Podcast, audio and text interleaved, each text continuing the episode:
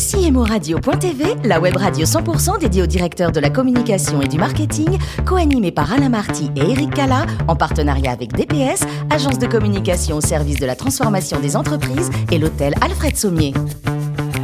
Bonjour à toutes et à tous, bienvenue à bord de CMO Radio. Vous êtes plus de 11 000 directeurs de la communication, du marketing et dirigeants d'entreprise abonnés à nos podcasts. Merci d'être toujours plus nombreux à nous suivre chaque semaine. Je vous invite également à réagir sur nos réseaux sociaux et notre compte Twitter CMO Radio. Pourquoi animer cette émission? J'ai le plaisir d'avoir à mes côtés Mathieu Gabé. Bonjour Mathieu. Bonjour Eric. Mathieu Gabé, le président d'EPOCA. Mathieu, nous recevons aujourd'hui Thomas Bourgeois. Bonjour Thomas. Bonjour. Vous êtes directeur marketing et communication de 1000 France. On va en parler bien évidemment dans, un instant. D'abord votre parcours, puisque vous êtes né le 2 mai 1983 à Mâcon, en, Bourgogne du Sud. Euh, vous avez fait, en Saône-et-Loire hein, plus précisément, vous avez fait un, DUT et une école de, commerce. Vous démarrez votre carrière dans la distribution. Quel est votre objectif à ce moment-là, euh, Thomas? Euh, mon objectif, c'est de faire du commerce. Euh, je crois que j'avais, j'ai eu la fibre euh, assez, tôt. on en reparlera peut-être un peu plus tard. Il y a, un clin d'œil notamment. Hmm. Mais l'idée, voilà, c'est de, de, de, faire quelque chose de, de concret, de toucher au commerce. Et, et pour ça, la distribution, c'était c'était plutôt la voie qui me semblait la plus logique parce qu'on a un contact direct avec les clients, on a l'opportunité euh, d'avoir des, équipes en gestion et on nous donne rapidement des responsabilités. Et comme j'ai un tempérament assez autonome, euh, ça m'allait bien. Voilà, donc ça, ça, correspondait bien à ce que je cherchais à ce moment-là. Est-ce que vous pouvez nous parler justement de vos expériences professionnelles, les premières chez, chez Candy, Hoover et puis chez, chez Pixmania ensuite? Oui, alors j'ai démarré d'abord dans la distribution physique à l'époque où il y avait un, groupe allemand euh, qui s'appelle euh, Media Saturn, qui est le, le Darty allemand, qui était présent sur le marché français. Euh, et ensuite, euh, j'ai travaillé, euh, j'ai voulu développer mon, côté digital, donc j'ai travaillé également chez Pixmania, à l'époque où Pixmania avait quand même une, une, part de marché, une présence sur le web assez importante, puisqu'Amazon n'avait pas encore émergé les euh, retailers traditionnels n'avaient pas encore euh, migré vers le web et s'étaient pas développés euh, de manière importante. Donc, eux qui souhaitaient lancer des nouvelles catégories produits, j'étais déjà dans l'électroménager, j'avais déjà du backup sur ce sur cette catégorie. Donc, l'idée c'était vraiment de développer la catégorie électroménager sur sur Pixmania. Bon, il s'est passé ce qui s'est passé avec Pixmania, qui a été revendu euh, à un groupe anglais. C'est monté très haut. C'est un groupe anglais qui s'appelle Dixon qui a racheté, qui était dans la distribution physique. Et puis finalement, la, la greffe a pas pris. Euh, mais ça m'a permis de faire la bascule vers le vers un fournisseur qui était à l'époque euh, Candy Hoover, un groupe italien. Euh, avec avec des marques assez connues comme Hoover notamment, hein, qui est mm. quand même une référence en, aspiration. Et puis de fil en aiguille, j'ai eu l'opportunité de, de rentrer chez Miele. Et quand on était, euh, quand on est dans le métier comme moi depuis un certain temps, rentrer chez Mille, c'est comme euh, rentrer chez Mercedes quand on aime l'automobile ou, ou, chez Ferrari. Et donc, c'est une opportunité qui se refuse pas. Vous y êtes depuis 6 euh, ans et demi, hein, c'est ça? C'est ça. Quelle a été votre première mission justement en arrivant chez Mille Je suis rentré en tant que chef de produit. Euh, mmh. J'avais une catégorie produit euh, sous ma responsabilité, puis j'en ai eu deux, puis j'en ai eu trois, puis j'ai pris la catégorie complète sur les appareils de cuisine, et puis après j'ai pris l'ensemble des catégories, et puis j'ai pris la direction marketing et communication depuis l'année dernière. C'est important justement de tester un petit peu les différents métiers, j'oserais dire, de, de l'entreprise pense que c'est ce qui, à un moment ou un autre, fait la différence, euh, dans la mesure où connaître ses clients, connaître son marché, euh, c'est forcément un plus. Hmm. 1000 aujourd'hui, c'est 21, 21, 000, personnes dans le monde, hein, c'est ça ouais, à peu près, à peu près. Et 4 euh, milliards et demi de, de chiffre d'affaires. Oui, tout à fait. Euh, entreprise allemande, hmm. familiale. C'est la quatrième génération qui est aux commandes de l'entreprise, donc euh, ça pose aussi les valeurs de la marque et ce qu'elle véhicule. Euh, en France, on est à peu près 300, on fait euh, grosso modo 150 millions d'euros de chiffre d'affaires. On a deux divisions. On a une division, j'allais dire, qu'on appelle ménager chez nous. Hein. c'est le, le, ce qu'on a tous à la maison. On a une division professionnelle aussi, où là, on est plutôt spécialisé sur les appareils de buanderie, la stérilisation des appareils médicaux, voilà une partie de l'activité. Donc moi, je suis en charge de toute la partie euh, ménager, donc euh, grand public. Alors, il n'a pas mille questions, mais plein de questions sur mille à vous poser. C'est euh, notre ami Mathieu Gabé. D'ailleurs, je vous félicite pour la prononciation. Au passage. D'ailleurs, c'est une question. Euh, qui prononce 1000 véritablement? Est-ce que vous avez une étude sur le sujet, euh, sur la prononciation du nom de votre entreprise? Non, mais ça, non, j'ai pas d'étude. Ce qui est clair, c'est que euh, souvent, quand on évoque le nom de la marque, oui, il faut souvent préciser miel pour que les gens comprennent, parce qu'en fait, c'est une marque qui est quand même dans le, qui est, qui est, qui est quand même connue, qui a une certaine notoriété mais dont la prononciation n'est pas toujours la bonne. Mais en tant que marque allemande, on dit bien Miele. Oui, c'est sûr, mais pour ça, il faut connaître, et je ne suis pas sûr que les consommateurs, euh, les utilisateurs aient, cette vision-là. Ça pourrait être intéressant de le, mesurer dans une étude de, notoriété, ça peut être intéressant. Justement, vous, vous cumulez aujourd'hui deux fonctions, des fonctions marketing et communication. Comment vous articulez les deux Quelle part vous donnez à chacun, etc. Comment est-ce que vous organisez ça concrètement? Alors, je suis pas tout seul déjà, heureusement. Il y a chez nous un, le gros point de départ, c'est toujours le produit. Euh, c'est euh, c'est pour ça que euh, le catégorie management, euh, l'assortiment, le, le, travail euh, auprès des clients, des équipes commerciales, c'est un, un point important de mon travail. Et ensuite, l'aspect communication, il est l'idée justement par nos priorités de développement en fonction des catégories produits, des innovations. Euh, parce qu'en fait, on a une offre assez large et donc en fait, souvent le plus difficile, c'est de choisir ce qu'on va pousser, euh, les, les, points sur lesquels on va on va mettre l'emphase et sur lesquels on va investir, notamment en com et en, et en médias. Et donc le fait d'avoir les deux dans les mains, ça facilite aussi la tâche et ma compréhension du marché et de, des innovations à valoriser.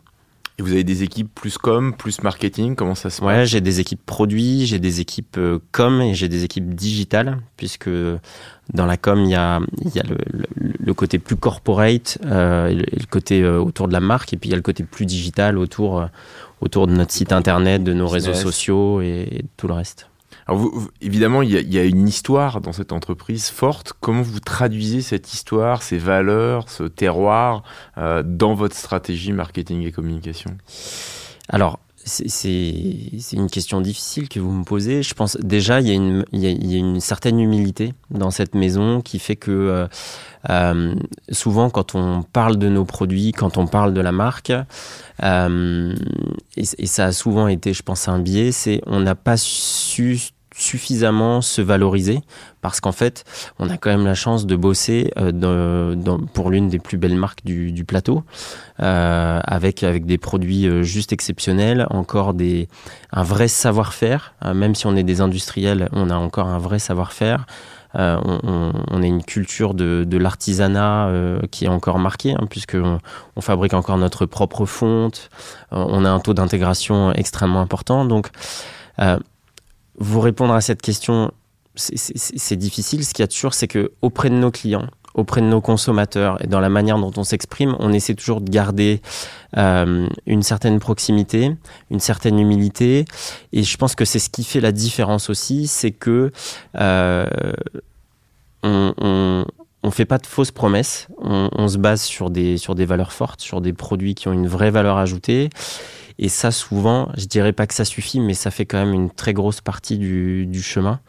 Euh, et ça, ça aide aussi à, à valoriser la marque et, et, les produits et les services qu'on vend aussi, puisque ça aussi, c'est une de nos forces et de nos différences sur le, sur le marché. C'est-à-dire? On est l'une des dernières marques à avoir un service après-vente qui est euh, intégré puisqu'on a 80 techniciens qui sont euh, répartis sur tout le territoire.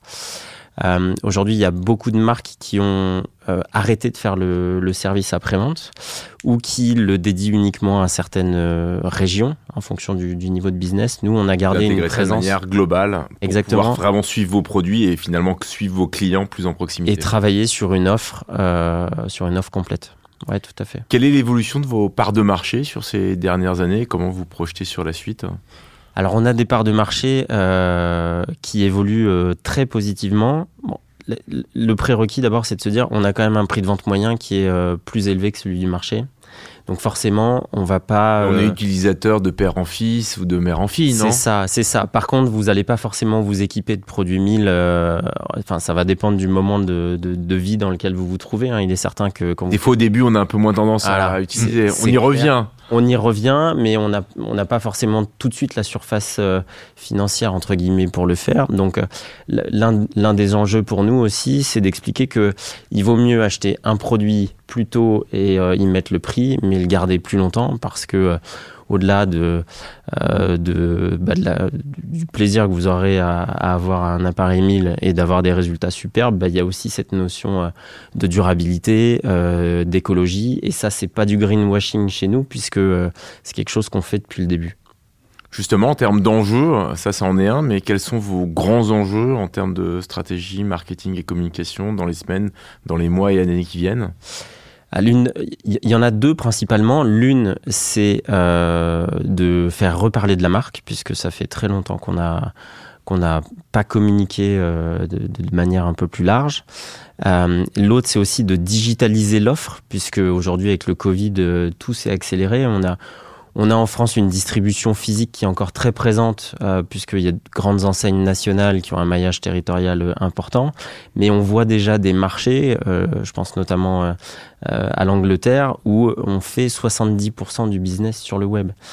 Mais quoi qu'il en soit, le web aujourd'hui, c'est le point de départ de toute recherche euh, d'un appareil électroménager et la valorisation de l'offre sur Internet, elle est primordiale, surtout sur des produits comme les nôtres à valeur ajoutée, euh, où, moi, mon but, c'est clairement de vous expliquer pourquoi mon produit est euh, mieux que les autres et pourquoi il coûte trois fois le prix. Voilà.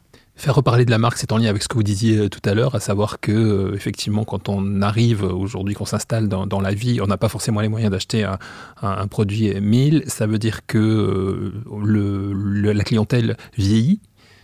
Alors oui, il y a deux choses. J'ai la chance d'être sur un marché euh, mature avec un taux d'équipement qui est extrêmement élevé. Donc mmh. ça veut dire que euh, tout le monde a besoin d'un lave-linge. Bon, le problème, c'est que vous n'allez pas acheter un lave-linge tous les jours et c'est un achat que vous allez faire à des intervalles assez éloignés les uns des autres. Donc, j'ai besoin quand même. De... Faut le souhaiter. Ouais, faut le souhaiter. Euh, si... Sinon, c'est mauvais signe à plusieurs niveaux. c'est clair. C'est clair. Mais en tout cas, j'ai besoin que vous gardiez une certaine présence à l'esprit. Voilà, parce que quand vous allez vous déplacer en magasin ou sur Internet, vous risquez d'avoir besoin d'un produit à un instant T. Euh, et c'est là que euh, tout le travail que j'aurais fait en amont euh, va faire que vous allez choisir ma marque et, et pas une autre. Et oui, concernant le, le de, la cible, euh, c'est clairement un enjeu pour nous aussi parce que c'est reprendre la main sur aller chercher nos clients de demain. Euh, et, aujourd'hui, on a une marque qui, est hyper en lien avec toutes les attentes, je pense, des, des, des trentenaires ou des quarantenaires d'aujourd'hui parce qu'on véhicule des valeurs fortes de marque et de qualité. Et ça va se concrétiser comment Donc 2002, c'est l'un de vos objectifs en 2022 Alors je suis un garçon chanceux puisque j'ai un budget média qui, euh, qui va plus que doubler euh, cette année. Et ce sera l'occasion pour moi euh, de, de, de, démarrer un retour en télévision qu'on est en train de finaliser qui devrait avoir lieu euh, à partir de la mi-janvier sur, euh, sur quatre semaines avec un plan autour justement de la marque. Euh, ce sera complété euh, avec euh, un plan presse et un, plan digital. mais ça fait, je pense, près de 20 ans qu'on n'a pas communiqué en télévision. Et donc, ce sera aussi l'occasion pour nous de répéter la manière de prononcer la marque. Euh, puisque chez nous, il y a deux choses, c'est Mille, Immer Besser, avec le claim de faire euh, toujours mieux, voilà, qui est la maxime de l'entreprise depuis 120 ans. Donc on va regarder nos écrans télévisés, hein, Mathieu. Justement, en avant-première, en termes de campagne, euh, les innovations, les nouveautés Comment vous avez traité cette campagne euh, Alors, on a traité cette hein. campagne justement sur la différenciation qui, qui nous semble être la plus forte pour nous, c'est notre savoir-faire artisanal, c'est-à-dire euh, d'avoir su garder ce savoir-faire euh, depuis 120 ans. Et donc, on, on, a on choisit de communiquer sur la marque et non pas sur une catégorie produit euh, euh précisément, euh, justement pour remontrer euh, toute l'étendue de notre savoir-faire et puis euh, communiquer sur la durabilité et la promesse de, euh, de, de qualité qu'on vous fait. Alors, on va le prononcer comme il faut, hein, mille, hein, maintenant. Exactement. On va, on va, le dire comme ça, c'est bien. Quand vous n'êtes pas justement, Thomas, directeur marketing et communication chez, chez Mille, vous êtes le repapa d'un petit garçon de deux ans, donc ça occupe, hein, j'imagine, beaucoup. Quelles, quelles sont les valeurs que vous souhaitez lui transmettre? Euh, Le sens de l'effort, on peut, on peut se tromper, on peut, euh, on peut euh, voilà, faire des erreurs, mais euh, jamais renoncer. Et donc voilà, clairement le sens de l'effort. Vous êtes aussi un vrai sportif, hein. vous avez euh, beaucoup pratiqué de, sport. Quel est celui que vous gardez aujourd'hui? Alors celui que je garde, c'est celui euh, qui finalement convient le mieux à ma condition physique du moment, hein, puisque euh, il faut trouver le temps aussi, donc et puis le besoin aussi de se ressourcer. Donc j'essaie de jouer au golf dès que possible pas pour l'effort physique en lui-même, mais pour le, fait de prendre du recul, et, aussi parce que je pense que c'est un sport qui apprend beaucoup sur soi-même, à, bien des niveaux, et surtout à relativiser. Et le golf, on, voit ça aussi comme un sport, bien sûr, mais, mais comme un excellent moyen de, de, rencontrer ceux avec qui on fait des, affaires, c'est votre cas? Pas suffisamment à mon goût, mais euh, ça pourra changer dans le futur. Et ça se termine comment les parties de golf entre copains? Comme au rugby, par une troisième mi-temps? Alors, je ne sais pas si elles sont euh, aussi arrosées, euh, mais en tout cas, euh, c'est toujours dans un bon état d'esprit et, et, c'est toujours le plaisir de, retrouver, de se retrouver entre amis aussi. Merci beaucoup Thomas d'avoir participé à cette émission. Merci également à vous, euh, cher Mathieu. Donc on va surveiller hein, les, spots publicitaires de Mille désormais sur, euh, sur l'écran TV puisqu'ils arrivent en ce début d'année 2022.